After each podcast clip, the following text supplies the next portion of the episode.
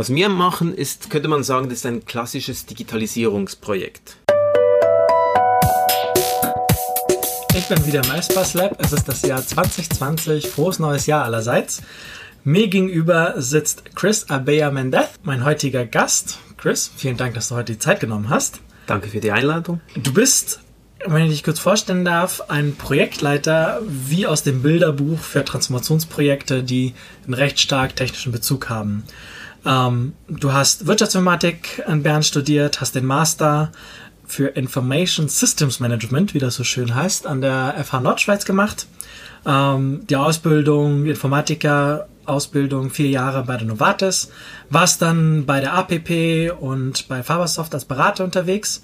Du warst fünf Jahre Projektleiter bei der Schweizerischen Post und äh, mit großem Entsetzen meinerseits zumindest dann äh, im Herbst letzten Jahres ähm, bist du dann als äh, wieder zurück auf die Beratungsseite zu Kiwi gewechselt, ähm, bleibst uns aber noch eine Weile als Projektleiter für das Projekt Leistungen im Domizil erhalten. Das mal so als kurzer Abriss, aber was noch muss man über den Krish Abeya Mendes wissen? Gut, das war schon eine ganze Menge über mich. Äh, ich würde mal vom Namen her, hört man schon, das klingt nicht sehr schweizerisch. Ich bin Sohn von spanischen Immigranten. Das heißt, ich bin auch mit mehreren Kulturen aufgewachsen, eigentlich die spanische und die schweizerische Kultur. Äh, ich bin eine offene Person. Ich bin offen immer für Neues. Neues interessiert mich auch immer sehr.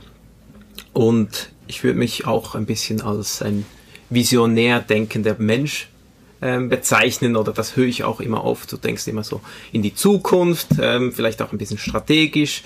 Äh, und das führt mich manchmal auch dazu, dass, dass ich auch als Rebell angesehen werde. ja? Also ein Nonkonformist. Ich gebe mich nicht so gerne zufrieden mit dem Status. Daher auch die Vorliebe für den Film Gladiator. Genau.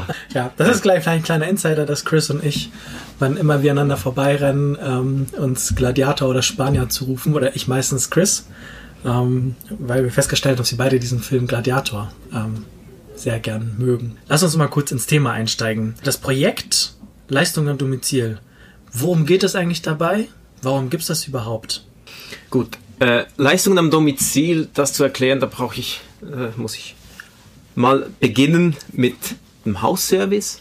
Mhm. Und der Hausservice, das ist heute oder vor dem Projekt hier, ist es ein Service, den es gibt in gewissen Regionen in der Schweiz. Sagen wir mal, die Schweiz ist aufgeteilt aus postalischer Sicht in Gebieten, wo es eine Postfiliale gibt, in Gebieten, wo es eine Filiale mit Partner gibt, zum Beispiel, wo die Poststelle bei einem Bäcker drin ist und die Postgeschäfte dort abgewickelt werden können von den Kunden. Oder dann gibt es dann die Hausservice-Gebiete, wo es keine Poststelle gibt und dort erbringt der Pöstler die Services die es sonst an der Filiale gibt, direkt an der Haustüre. Kannst du sagen, welche Regionen beispielsweise sind das in der Schweiz? Vielleicht ein paar bekanntere, weil wir haben jetzt Hörer aus verschiedenen Gegenden der Welt, von Kanada über Polen, als alles mit dabei. Welche Regionen sind das so? Ähm, man könnte einfach sagen, das sind ländlichere Gebiete, ja. ist aber nicht nur so. Also es gibt beispielsweise in Belp, in Belpberg, also Umgebung um Belp, ist zum Beispiel mit einem Hausservice ausgestattet. Dann gibt es auch rund um Montreux beispielsweise, ist auch so ein Gebiet. Ähm, also sind so, so, die ganz kleinen Dörfer um okay. Dörfer. Oder auch gewisse Stadtteile gibt es auch, wo wirklich Stadtteile ähm, keine Postfiliale haben, dafür haben sie Hausservice. Okay. So, und der Hausservice, also das heißt, ähm, überall dort, wo ich keine Filiale oder keine Filiale mit Partner habe, da kommt der Pöstler jeden Tag vorbei und sagt, hier ist das Sortiment der Schweizerischen Post, suchst dir was aus. Kann man quasi so zusammenfassen. Okay, und was macht ihr dann? Da, da brauchst du euch doch gar nicht. Genau, eigentlich nicht, aber es ist heute so, dass wenn ein Kunde diesen Hausservice ähm, in Anspruch nehmen will, dann hat er so ein, ein sogenanntes Steckschild, so ein Plastikteil, ja. welches er auf den Briefkasten legt mhm. oder in, in, den Briefschlitz reinlegt mhm. und dann wartet er, bis der Pöstler vorbeigeht und dieses Schild sieht. Okay. Und dann entweder klingelt der Pöstler beim Kunden und fragt, ja, was hättest du denn gerne? Mhm. Oder Kann auch sein, dass, de, dass es eine Notiz im Milchkasten gibt, vielleicht sogar mit dem Bargeld, wo es heißt, ich will einen Bogen äh, Briefmarken und dann nimmt er das Geld, äh, der Personal nimmt das Geld dann mit, erledigt das Geschäft und kommt am nächsten Tag mit, in dem Fall, die, den Briefmarken und ein Retourgeld. Das ist der heutige Hausservice. Das klingt irgendwie alles eigentlich Mörder. Also, das klingt sehr aufwendig und sehr kostenintensiv. Warum machen wir das denn? Also, warum macht das die Schweizerische Post überhaupt? Also, der Hausservice, das, da ist die Post gesetzlich verpflichtet, in diesen Gebieten ein Angebot zu haben. In dem Falle der Hausservice, so wie er definiert ist, das per Gesetz reguliert. Okay. Das heißt, wir müssen dort den Service anbieten, ob wir wollen oder nicht. Hm. Okay. Du hast nur beschrieben, wie der Stand heute ist. Und was macht ihr jetzt? Was wir machen, ist, könnte man sagen, das ist ein klassisches Digitalisierungsprojekt. Okay. Wir haben ein physisches Steckschild, wir haben die bestehenden Prozesse und wir digitalisieren die Auslöseart für, ich, für, den, für das Bedürfnis, ich will ein Paket aufgeben oder ich will Briefmarken bestellen. Das heißt, ich habe mit der neuen Lösung nicht mehr das Steckschild, sondern ich habe zwei neue Auslösungsmittel. Nämlich? Nämlich, das ist einerseits der sogenannte Bestellstift. Mhm. Das ist so, sieht aus wie halt ein Stift, hat einen Lesekopf, hat einen Knopf und mit dem zusammen hat man dann so eine Bestellkarte, wo die verschiedenen Services aufgedruckt sind mit so einem Code, den sogenannten OID-Code. Was für ein Code ist das? OID-Code, okay. so ein das nennt sich so ist die Technologie. Auch der ja. Lesekopf sieht aus wie ein QR-Code, mhm. ist aber kein QR-Code. Okay. Es werden ganz feine Muster ausgelesen in diesem Code. Und mit dem Stift tippt man da drauf, wie ein Tipptoy, das Spielzeug für Kinder. Mhm. Klickt auf den Knopf und dann ist die Bestellung eigentlich schon ausgelöst. Und die Bestellung geht nicht via WLAN oder via, übers Handynetz, sondern geht über das LoRa-WAN-Netz von der Swisscom zu uns ins Backend, also ins technische System. Und dann wissen wir, ah, okay, der Herr Müller am Belbberg hat äh, einen Zehnerbogen A-Briefmarken bestellt und am nächsten Tag kommt der Bote vorbei. Okay. Das heißt, ähm, das ist einfach eine, eine Digitalisierung von einem Vorgang, der bisher weitestgehend analog stattfindet. Analog deswegen, weil es halt so ein Plastikding gibt, was am Briefkasten hängt und das wird jetzt auf, aufgelöst und durch einen Bestellstift ersetzt. Genau. Aber es gibt natürlich noch eine zweite Auslösungsvariante neben dem Bestellstift, nämlich eine Online-Variante, wo ich mit dem Handy, mit dem Desktop, einem Laptop, Tablet, wie auch immer, das bestellen kann.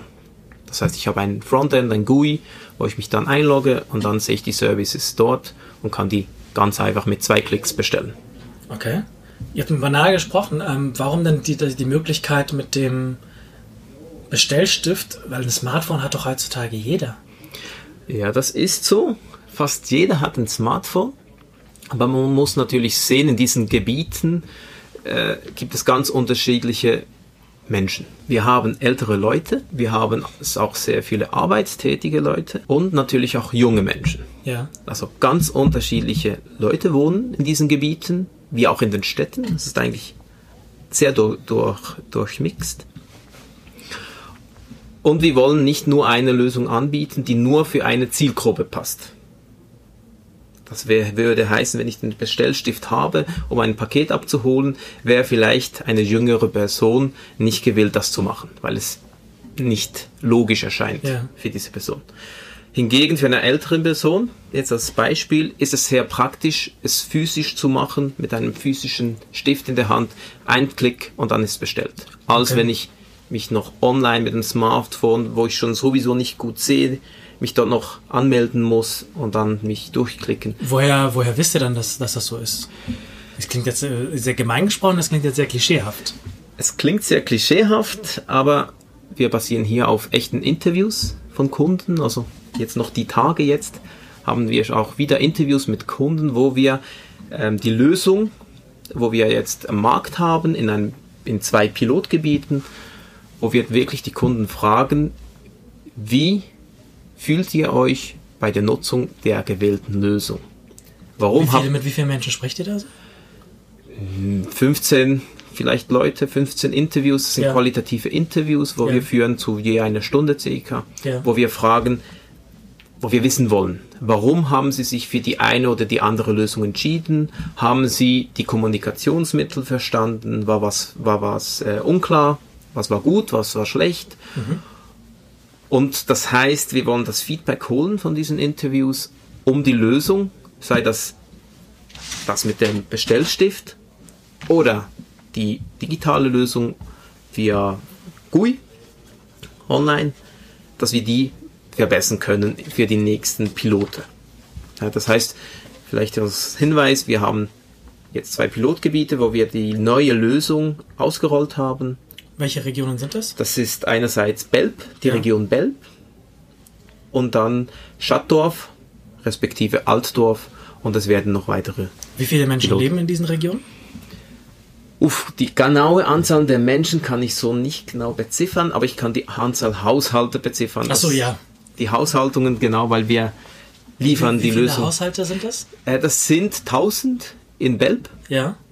Und um die 500 in Altdorf, Schattdorf. Und insgesamt wollen wir den Piloten in 7000 Haushaltungen fahren. Ja. Das heißt, in dieser Zeit wollen wir von dem, was wir entwickelt haben, lernen, Ja. anpassen, nochmals schauen, wie das Feedback ist, nochmals anpassen, nochmals an den Markt gehen mit den Anpassungen und dann wollen wir schauen, ob wir eigentlich diese sogenannte Marktreife haben, wo die Lösung so gut ist, dass wir dann einen schweizweiten Rollout ähm, durchführen können und dann würden wir von 400.000 Haushaltungen in der Schweiz sprechen. Okay.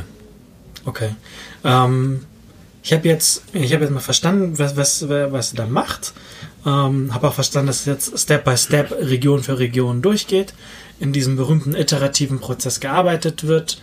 Ähm, das heißt, das Angebot wird in der Pilotregion ausgerollt, die Menschen interviewt, beobachtet, mit denen gesprochen, um herauszufinden, wie nutzen sie das denn konkret, um daraus dann Erkenntnisse zu ziehen, um es dann bei der nächsten Pilotregion besser anders zu machen. So. Was ich jetzt aber noch nicht, äh, wo, ich, wo ich die Brücke gerne hinbauen würde, wenn es dann eine Brücke gibt, ähm, wa, wa, was, was, hat, was hat die Schweizerische Post davon, sowas zu digitalisieren? Also das hilft bestimmt so für die nächsten zwei bis drei, vier, fünf Jahre hinsichtlich Optimierung. Passt's doch. Ist, da, und, ist, es das, ist, ist es das und soll es dabei bleiben? Ja, also man muss vielleicht sagen, dass die, das Thema Leistungen am Domizil, das ist jetzt die erste Phase. Wir haben einen MVP jetzt am Markt, den wir weiterentwickeln und wir wollen die Lösung noch. Magst du, Entschuldigung, magst du noch mal kurz beschreiben, was MVP ist? Wir hatten es schon ein paar Mal erwähnt, Ja. aber Wiederholung hilft ja beim Lernen und wir wollen ja auch Leute dazu anhalten, dass sie lernen können. Magst du kurz beschreiben, was ist ein MVP? Ein MVP ist ein Minimum Viable Product. Das ist eigentlich das ein, die erste Version eines Produkts, welches bereits am Markt genutzt werden kann. Das heißt, es ist nicht eine Alpha- oder eine Beta-Version, die man da mal testet. Das ist kein Prototyp, sondern wirklich eine Lösung, die noch nicht alle Features hat, aber bereits funktioniert und bereits schon ziemlich gut aussieht und wie gesagt, sie funktioniert. Ja? Mit, den- mit den entsprechenden mindestens, Mindestprozessen, die es dafür braucht. Okay.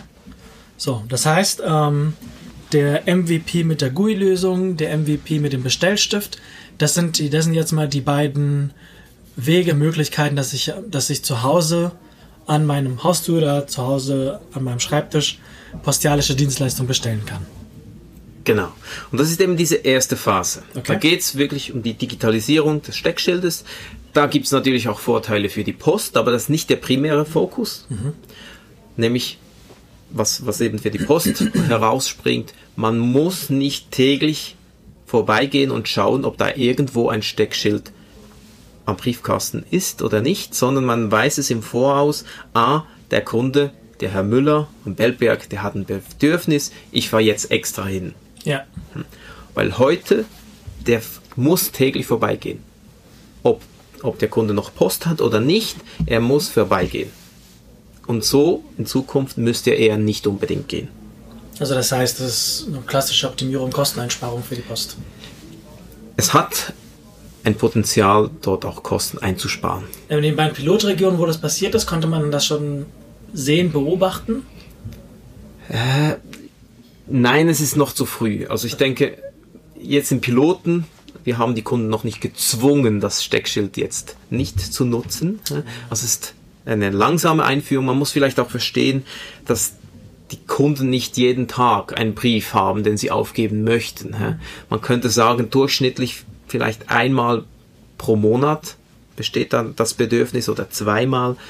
Das heißt, es dauert ziemlich lange, um hier eine alte Lösung mit einer neuen Lösung zu ersetzen. Mhm. Und wir wollen die Kunden nicht sofort äh, zwingen, auf die neue Lösung abzuspringen. Mhm. Das heißt, auch dort, bis eine Optimierung sichtbar wäre, würde es noch eine Weile dauern. Okay, also noch, noch für mich kurz zusammengefasst. Also wir haben ähm, Stand heute, wir haben das Steckschild, das wird digitalisiert. Mit dem Steckschild kann ich heute alle Dienstleistungen der Post quasi direkt bei mir zu Hause bestellen. Künftig habe ich einen Bestellstift oder habe ich eine Web-Oberfläche und kann ich über mein Smartphone oder einfach auf dem, auf dem, auf dem äh, Notebook ähm, die Bestellung künftig abschicken. Mhm. Hat den Vorteil, dass ich als äh, für die Schweizerische Post hat es den Vorteil, dass sie heute nicht an den äh, nicht blind überall einmal anklopfen muss und gucken muss, sondern sie kann im Vorfeld viel besser planen, viel effizienter planen, wenn sie vorher schon weiß, ah okay, in welchem Haushalt wird eigentlich was gebraucht und entsprechend schon äh, planen. Weil wir schon mal darüber ein paar Mal gesprochen hatten, aber es ist doch perspektivisch eigentlich nur logisch, dass wenn diese Infrastruktur steht, wenn ich an 400.000 Haushalten mit einer Lösung präsent bin, im Alltag der Menschen tief drin bin, ist doch logisch, wenn ich meine Infrastruktur dann für Drittanbieter auch öffne. Ist das der Plan? Genau, das ist, das ist auch ein Plan, den wir haben. Also wir wollen einerseits ein, das Postökosystem aufbauen oder zusammen aufbauen, also ein Teil des Postökosystems sein und gleichzeitig auch schauen, ob es nicht auch Trittprodukte gibt, wie beispielsweise, ähm, was es heute schon gibt, die Abholung von Espresso-Kapseln als Beispiel. Das ist ein Trittprodukt, welches wir als Post anbieten und heute eigentlich eine Lösung ist, eine Insellösung, die nicht direkt mit, mit den digitalen Kanälen der Post verbunden ist. Ja. Und das ist, die Idee ist auch, dass man da Trittprodukte anbieten kann oder Trittservices, Abholung von einem von Recyclinggütern beispielsweise. Ich habe einen vollen Sack von beispielsweise einem Pet mhm. ne, und will den abgeholt haben und dann könnte ich das beispielsweise in den Leistungen Domizil oder wie auch immer das in Zukunft heißen wird, ja. dort in Auftrag geben. Und so, äh, das ist quasi dann auch der Gedanke, warum es warum es die Schweizerische Post in der Lage versetzt, langfristig auch einfach ein relevanter Partner zu bleiben. Ähm, erst bei, bei dem Team Leistung und Ziel liegt ein spannendes Teamsetting vor. Wir hatten in einem unserer Gespräche mal besprochen, oder das hattest du mir erzählt, es sind ungefähr 60 Mitarbeitende in diesem Projekt eingebunden. Also 60 Leute spielen in irgendeiner Weise laufen mit. Ähm, die eine Frage, die mich dabei interessiert, wie schaffst du es oder wie schafft ihr es als Projekt, dass etwa 60 Leute, vielleicht ein bisschen mehr, vielleicht ein bisschen weniger, wie schafft ihr es, dass diese 60 Leute ähm, laufend dranbleiben und dabei bleiben? Mhm. Also es ist sicherlich nicht einfach und vielleicht muss ich sagen, eben die 60 Leute sind je nach Phase. Hm, ja. Sind, mal sind mehr Leute, mal sind weniger Leute dabei und einige Leute kommen, andere Leute gehen wieder weg, wie das in jedem Projekt üblich ist. Mhm. Und der Kern ist in etwa gleich. Da sind wir vielleicht um die 20 Mitarbeiter, die im Kern mhm. immer da sind. Ich denke, das Wichtigste in jedem Projekt ist, dass, dass im ganzen Team klar ist, was das Ziel ist. Jetzt bei uns war es ganz klar, wir müssen ein MVP entwickeln und an den Markt gehen. Das heißt, wir hatten keine Lösung, mussten dort aber eine neue Lösung aufbauen. Das heißt, wir haben ähm, zu Beginn des Projekts mussten wir zum Kunden gehen, Feedback holen, Interviews führen und langsam dort die Lösung Step by Step aufbauen und innerhalb von ganz kurzer Zeit den MVP entwickeln. Das heißt, es war allen klar, wir haben wenig Zeit und müssen dort mit einer minimalen Lösung den Markt gehen für diesen ersten Piloten. Okay. Und ich glaube, das Wichtigste dort war, dass der Leute klar ist, was müssen wir tun. Und dann natürlich den Einsatz von, von, sagen wir mal, agilen Projektvorgehensmethoden. Das heißt, das Erste, was wir gemacht haben, war, die Kunden zu befragen. Mhm. Wir gingen zu Kunden hin Mhm. haben gefragt, was sie für Bedürfnisse haben, wie sie ihren im Alltag leben, genau die- diesen Hausservicegebieten und haben von dem ausgehend diese zwei Lösungen definiert. Einerseits der Bestellstift, andererseits die Weblösung und auf diese zwei Zielgruppen, die wir dann definiert haben, haben wir die Lösung aufentwickelt. Hm. Also es war sehr wichtig, dass wir dort einen Kundenbezug haben mit echtem Feedback und dann methodisch sind wir so vorgegangen, dass wir wirklich in kleinen Iterationen die Lösung Stück für Stück entwickelt haben. Und wir haben ganz bewusst oder mussten auf viel Schnickschnack verzichten, weil wir sonst den Termin nicht hätten halten können. Wie lange, wie lange habt ihr gebraucht? Wir haben jetzt für die Entwicklung des MVPs, also da spreche ich jetzt nur reine Softwareentwicklung, knapp fünf Monate. Okay. Also das war sehr sport, sportlich. Es war, also wir haben richtig Blut geschwitzt. Also es war eine enorme Leistung des ganzen Teams, also von dem Softwareentwicklungsteam, die haben super Arbeit geleistet, aber natürlich auch unsere Leute hier vom, vom Business. Und ich denke dort, was alle zusammengehalten hat, war halt einfach das klare Ziel. Wir so schlank wie möglich, so schnell wie möglich und natürlich immer mit dem Kunden im Fokus. Was für Rückschläge gab es?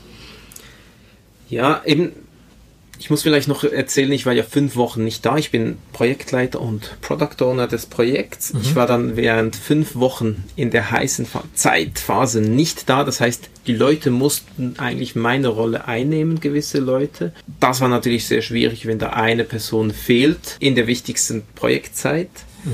Und sie haben das dann trotzdem geschafft, aber das war ein riesen Verschleiß im ganzen Team. Woran Oh. hast du das gemerkt? Die Leute haben einfach sehr viel gearbeitet. Die Leute waren nicht mehr mit, also die Motivation war zwar noch wie da, das Engagement auch, aber wenn man langsam in, in Stresssituationen gerät, Ja. merkt man das. Die Leute sind, die, es, es fehlt ein bisschen an dieser Fröhlichkeit manchmal, die einfach verloren geht, wenn man unter Stress ist, und Dauerstress. Und ich denke, das war ein bisschen der, der, der Pain im Team war, wir mussten sehr viel leisten in erst kürzester Zeit, um den Termin zu halten. Und dann will man da noch agil vorgehen. Oder muss man auch agil vorgehen. Anders wäre es sowieso nicht gegangen. Warum wäre das anders nicht gegangen? Wir hätten viel mehr Zeit gebraucht. Also wenn wir sagen, noch im Das heißt, Klassisch, statt fünf Monate wären es dann? vielleicht zehn. Ich kann es nicht sagen. Okay. Wir hätten auf jeden Fall viel mehr Zeit gebraucht, alle die Spezifikation zu schreiben, wie im klassischen Wasserfallprojekt beispielsweise. Und dann hätte es einfach die Zeit nicht mehr gereicht, um dann noch in kurzer Zeit das Software zu entwickeln. Weil das braucht Zeit. Die Ressourcen sind auch limitiert. Ja. Und das Schwierige war wirklich, diesen Termin zu halten. Wir haben es geschafft, hat aber viel gekostet. Wenn du sagst, wir mussten agil arbeiten, weil aufgrund der, aufgrund der zeitlichen Vorgabe und des Ergebnisses, was ähm, geliefert werden sollte, wäre ein anderes Vorgehen gar nicht möglich gewesen oder denkbar gewesen aus deiner Sicht. Kannst du ein bisschen runtergehen und sagen, beschreiben, war, wie, wie genau dieser Gedanke zustande gekommen ist, dass es keinen anderen Weg gibt und vielleicht auch vielleicht an einem Beispiel beschreiben, wie sah das denn im Alltag konkret aus? Also einerseits ist das natürlich die Erfahrung. Ein klassisches Wasserfallprojekt, das dauert länger. Also wir hätten unmöglich in fünf Wochen Spezifikation schreiben können, die ganze Spezifikation, um dann noch in zwei Monaten eine Software zu bauen. Hm. Ist, ist fast unmöglich. Es wäre möglich theoretisch, wenn man die Ressourcen einfach dann sagt, anstatt 10 Entwickler habe ich dann plötzlich 20 Entwickler in zwei Monaten. Und das führt dazu wieder zu anderen Problemen. Ja. Hä, 20 Entwickler zu managen ist nicht dasselbe wie 10. Und dann auch vom, vom Team-Setting. Also wir sind ein Team, das besteht aus ähm, UX-Spezialisten, das besteht aus Requirements Engineers, Leute aus dem Betrieb, Leute, für die, ähm, die verantwortlich sind für die Einführung, für das Rollout. Ähm, wir haben natürlich das Entwicklungsteam mit dem Scrum Master und dann ich als PO und wir sind eigentlich ein konstantes Team. Mhm. Das heißt, wir müssen die Arbeit natürlich parallel durchführen und gleichzeitig auch etwas liefern. Jeder muss etwas liefern und das heißt, es muss alles Hand in Hand funktionieren. Das heißt, die Requirements Engineers müssen die Spezifikationen, also die User Stories, genug früh haben, damit die Entwickler etwas zum Entwickeln haben. Mhm. Und wenn die das entwickelt haben, die Entwicklung, dann kommt die nächste User Story. Mhm. Das heißt, dieses iterative Vorgehen ist das, was uns eigentlich ermöglicht, ermöglicht hat, in dieser kurzen Zeit eine Lösung an den Markt zu bringen. Weil jeder konstant weitergearbeitet hat. War natürlich auch schwierig, dass es dort genug Masse an Material gab zum Entwickeln. Das war auch unser größtes Problem. Wir hatten ein großes Entwicklerteam, wir hatten aber ein kleines Team an Requirements Engineers, die die Anforderungen schreiben konnten. Das heißt, man, man musste sich dort sehr gut abstimmen. Habt ihr irgendwelche Rituale, über die das macht? Ja, also wie wir entwickeln ganz klassisch nach Scrum. Okay. Das heißt, wir haben zwei Wochen Sprints und am Ende des Sprints haben einen, wir eine Sprint-Demo, wo wir die, das Entwickelte zeigen. Wir haben dann auch eine Retrospektive, wo wir schauen, was hat gut funktioniert, was hat schlechter funktioniert. Ähm, und was wir auch noch haben, ist natürlich die sogenannten Dailies, wo man morgens dann kurz 15 Minuten zusammen telefoniert. Was läuft gut, was läuft schlecht, was mache ich dann heute und was wir auch noch haben, das ist jetzt für ganz spezifisch wie das Entwicklungsteam, wir sind leider physisch getrennt. Das mhm. war, ist auch eine Herausforderung. Das Entwicklungsteam ist in Zollikofen, das, sagen wir mal, das Fachteam ist hier in, im Lab in Bern. Und hier haben wir auch. Man muss vielleicht für diejenigen, die es nicht wissen, zwischen Zollikofen und Bern, wo das äh, Bern-Wankdorf, wo das Espas Lab ist, liegt ungefähr eine halbe Stunde Reisezeit, roundabout. Genau. Und ob es jetzt eine halbe Stunde, eine Stunde oder einen ganzen Tag ist, man ist einfach physisch getrennt. Genau. Und vielleicht zu dem Thema Herausforderung von vorher, dass die, die, die, das nicht in einem Raum zusammen sein, ja. das ist natürlich auch eine Schwierigkeit. Und auch bedingt durch die, durch die Art und Weise, wie wir halt heute noch organisiert sind. Ähm, vielleicht zurück zum, zum Thema, zu deiner Frage wir haben zu den Ritualen, wir haben hier beim Fachteam auch das Ähnliches. Also wir haben hier natürlich Spezialisten, wie ich vorhin erwähnt habe, und wir treffen uns dann einmal wöchentlich in so einem sogenannten Weekly im Sinne eines Dailies. Was habe ich gemacht? Was läuft gut? Was läuft nicht gut? Woran bin ich? Und wir haben da auch ein für jeden ersichtliches, also wie jede Person, die hier im Lab ist, kann draufschauen. Da haben wir ein Kanban-Board, wo man genau sieht, wer an was dran ist. Okay. Das ist ja, ähm, also das, was du, das, was du, also irgendwas, irgendwas stimmt doch nicht. Irgendwas stimmt doch nicht. Also weil das Ding ist, all das, was du beschreibst, ähm, ist alles irgendwie ja richtig. Aber irgendwie habe ich das Gefühl, es trifft nicht, es beschreibt nicht, warum das so gut klappt. Also bei uns im Team sind unterschiedliche Spezialisten. Und Spezialisten heißt, sie sind in ihrem Fachgebiet die Besten. Mhm. Hm. Das heißt auch, dass jeder sich, also dass die Leute sich gegenseitig sehr fest respektieren. Mhm. Die Leute sind sehr unterschiedlich. Also du kennst das Team, du kennst ja. die Leute, sie könnten fast nicht unterschiedlicher sein. das stimmt. Und trotzdem haben wir eine sehr gute Stimmung. Wir haben großes Vertrauen untereinander weil wir uns eben respektieren. Wir wissen, das ist der Spezialist für dieses Gebiet. Ja. Wenn er was sagt, dann vertraue ich dieser Person. Ich muss nicht noch alles hinterfragen. Das heißt, das Vertrauen im Team ist sehr groß. Und wir können auch offen über alles sprechen. Kannte, ich, kan- kannten die sich vorher? man kannte sich nicht. Also wir sind ein Aber wie ist es, wie ist es denn gelungen, quasi dieses Vertrauen aufzubauen? Woher kommt denn das, dass man sagt, naja, das, was der Requirements-Experte sagt, wird schon richtig sein? Also woher kommt dieses Grundvertrauen? Ich glaube, das kommt einfach, indem man einfach zusammensitzt, zusammen spricht und einfach mit der Zeit, dass das braucht Zeit, Vertrauen aufbauen braucht eine gewisse Zeit und dass man dann merkt, ich darf etwas sagen und ich werde dann nicht beschuldigt oder ich werde nicht äh, gehört. Und ich denke, das ist auch wichtig. Wir haben auch so ein, etwas wie ein Team-Canvas gemacht, wo die Leute dann sagen wollen, was sind wir für ein Team? Was wollen wir, wir für ein Team sein? Wir haben auch eine, ähm, eine Team-Charter gemacht. Was ist uns wichtig? Das ist dann auch hier bei uns aufgeklebt. Da stehen Sachen wie wir sind mutig, wir sind offen.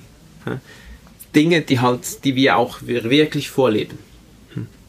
Und ich glaube, das führt natürlich dazu, dass das Team, das arbeitet, kann man fast so sagen, von, quasi von selber. Hm. Man weiß, wohin man will und man weiß, dass man auf die Leute zählen kann. Das heißt, egal was ist, ich habe jemand, der mich ja auch vertraut und hilft und mir auch Feedback geben kann. Offenes Feedback. Wie hast du, wie, wie hast du denn dieses Vertrauen aufbauen können? Ich würde nicht sagen, ich habe das irgendwie selber aufgebaut. Ich denke, das ist, das ist einfach, wenn wir so sagen will, wenn man so sagen will, eigentlich das agile Mindset, das wir haben oder das ich auch so übergeben will. Ich will nicht den Leuten sagen, tu das, tu das oder tu das.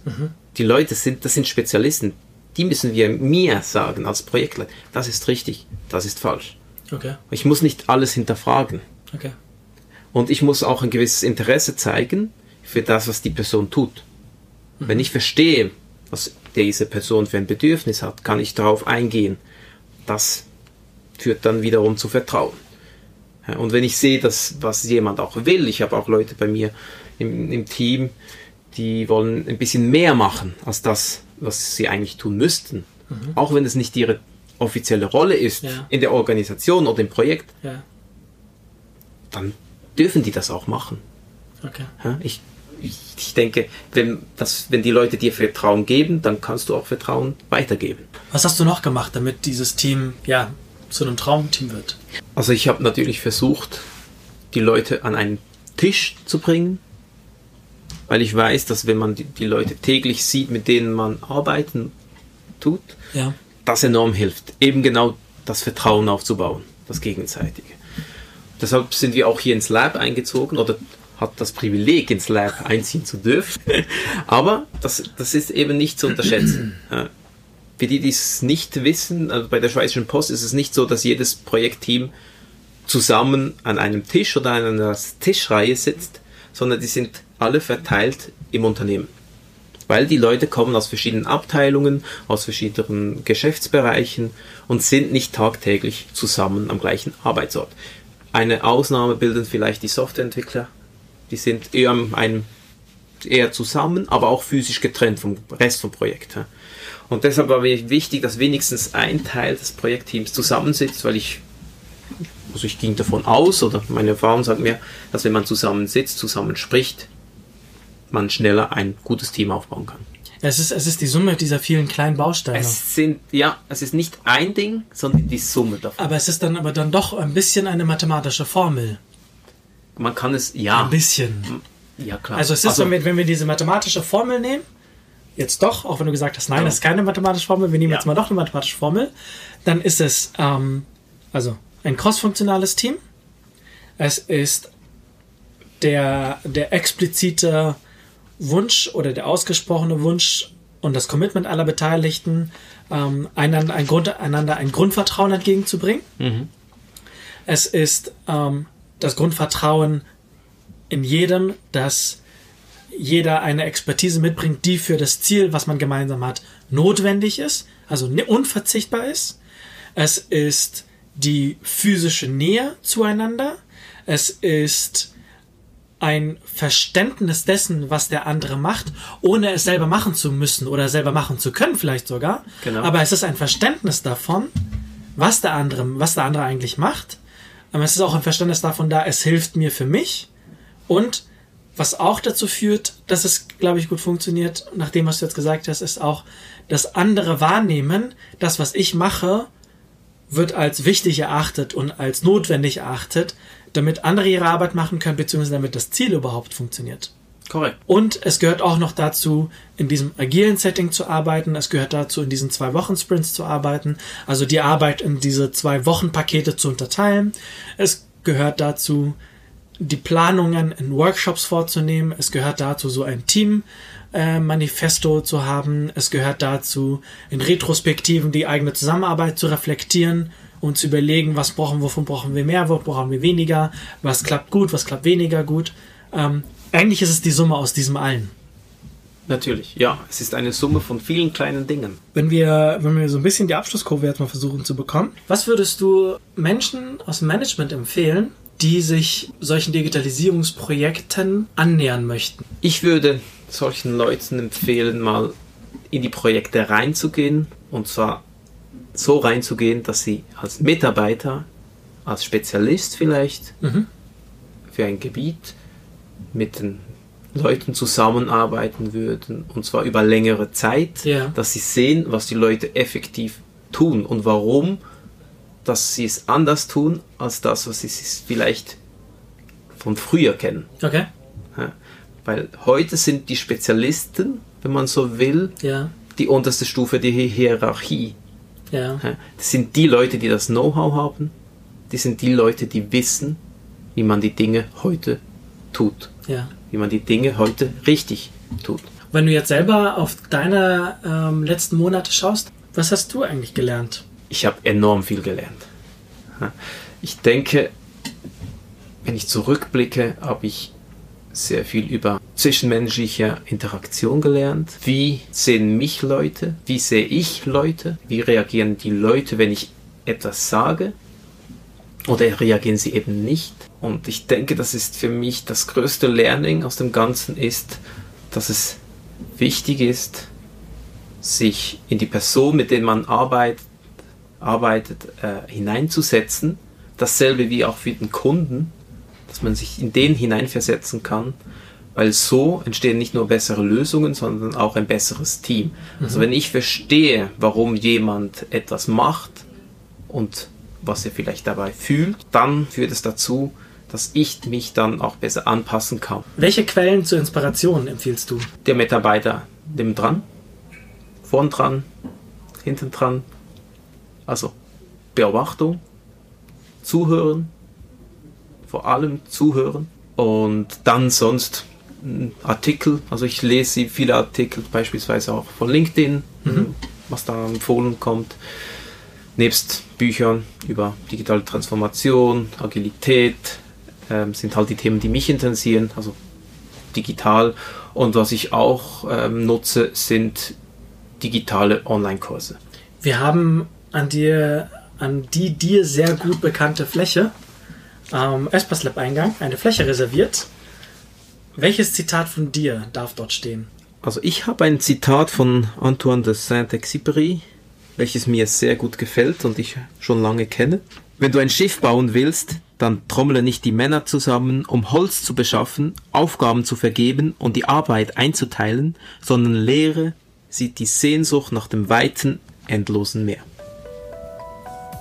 Das ist ein schönes Zitat. Das ist ein bisschen lang geworden, aber ich nehme das mal trotzdem.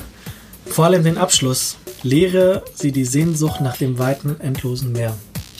Chris Bärmann, vielen Dank. Danke dir.